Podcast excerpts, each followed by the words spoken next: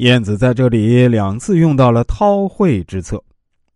前三年治理东阿，他所采取的政策呢，说是正确了，但是由于得罪了人，面临着丢官免职的失败，如何挽救自己的仕途呢？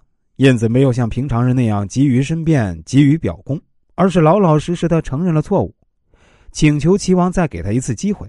齐王果然答应了。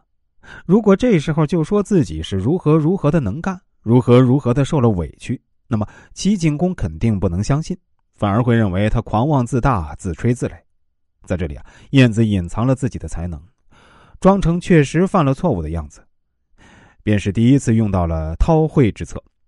第二次去东阿，晏子收敛锋芒，暂时放弃自己的治政之道，几乎是无所作为。但好名声却纷至沓来。如果晏子永远都这样下去，他肯定成不了大器，而且日后那虚假的好名声终究是要消失的。晏子之所以高明，就高明在他走这一步时已经看好了下一步。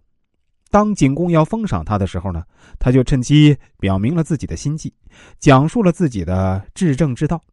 这时候啊，有事实摆在面前，景公非常信服，也乐于接受。他于是得到了治理全国的机会。所以啊，后三年的无所作为，隐藏着更大的作为。这是第二次用到韬晦之策。晏子在官位难保时呢，没有急于为自己辩解，而靠着韬光养晦，不仅戴稳了原来的那顶帽子，而且还获取了高官厚禄，终于实现自己的一个夙愿。深藏不露，该装傻时就装傻。处世厚黑学指出啊，为人处事的方法多种多样，归纳起来不外乎两种：一种是张扬外露型，一种是深藏不露型。张扬外露的人性格耿直，心直口快，有啥说啥，眼里容不下一粒沙子。这种人自然不失为热心肠。花花肠子少，不记仇，不整人，但缺少婉转回旋，尤其是在机智上稍逊一筹。深藏不露的人显得深沉许多，心里装得下事儿，喜怒不形于色，比较圆通，能屈能伸。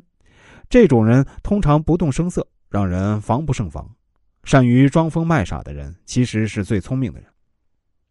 明太祖朱元璋死后，将帝位传给了孙子朱允文。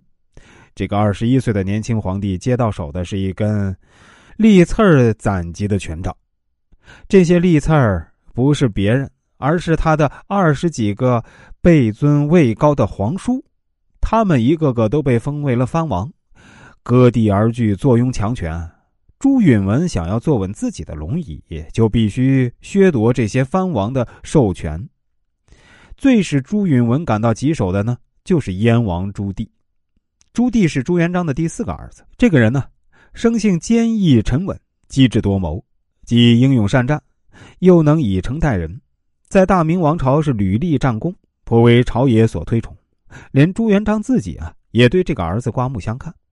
如今诸王之中呢，以朱棣为长。朱允文想着，如果能先将威胁除掉，其他诸王自然会乖乖听命。于是啊，朱允文发出一道削藩的诏书，下到北平。朱棣接到诏书后，轻蔑的一笑。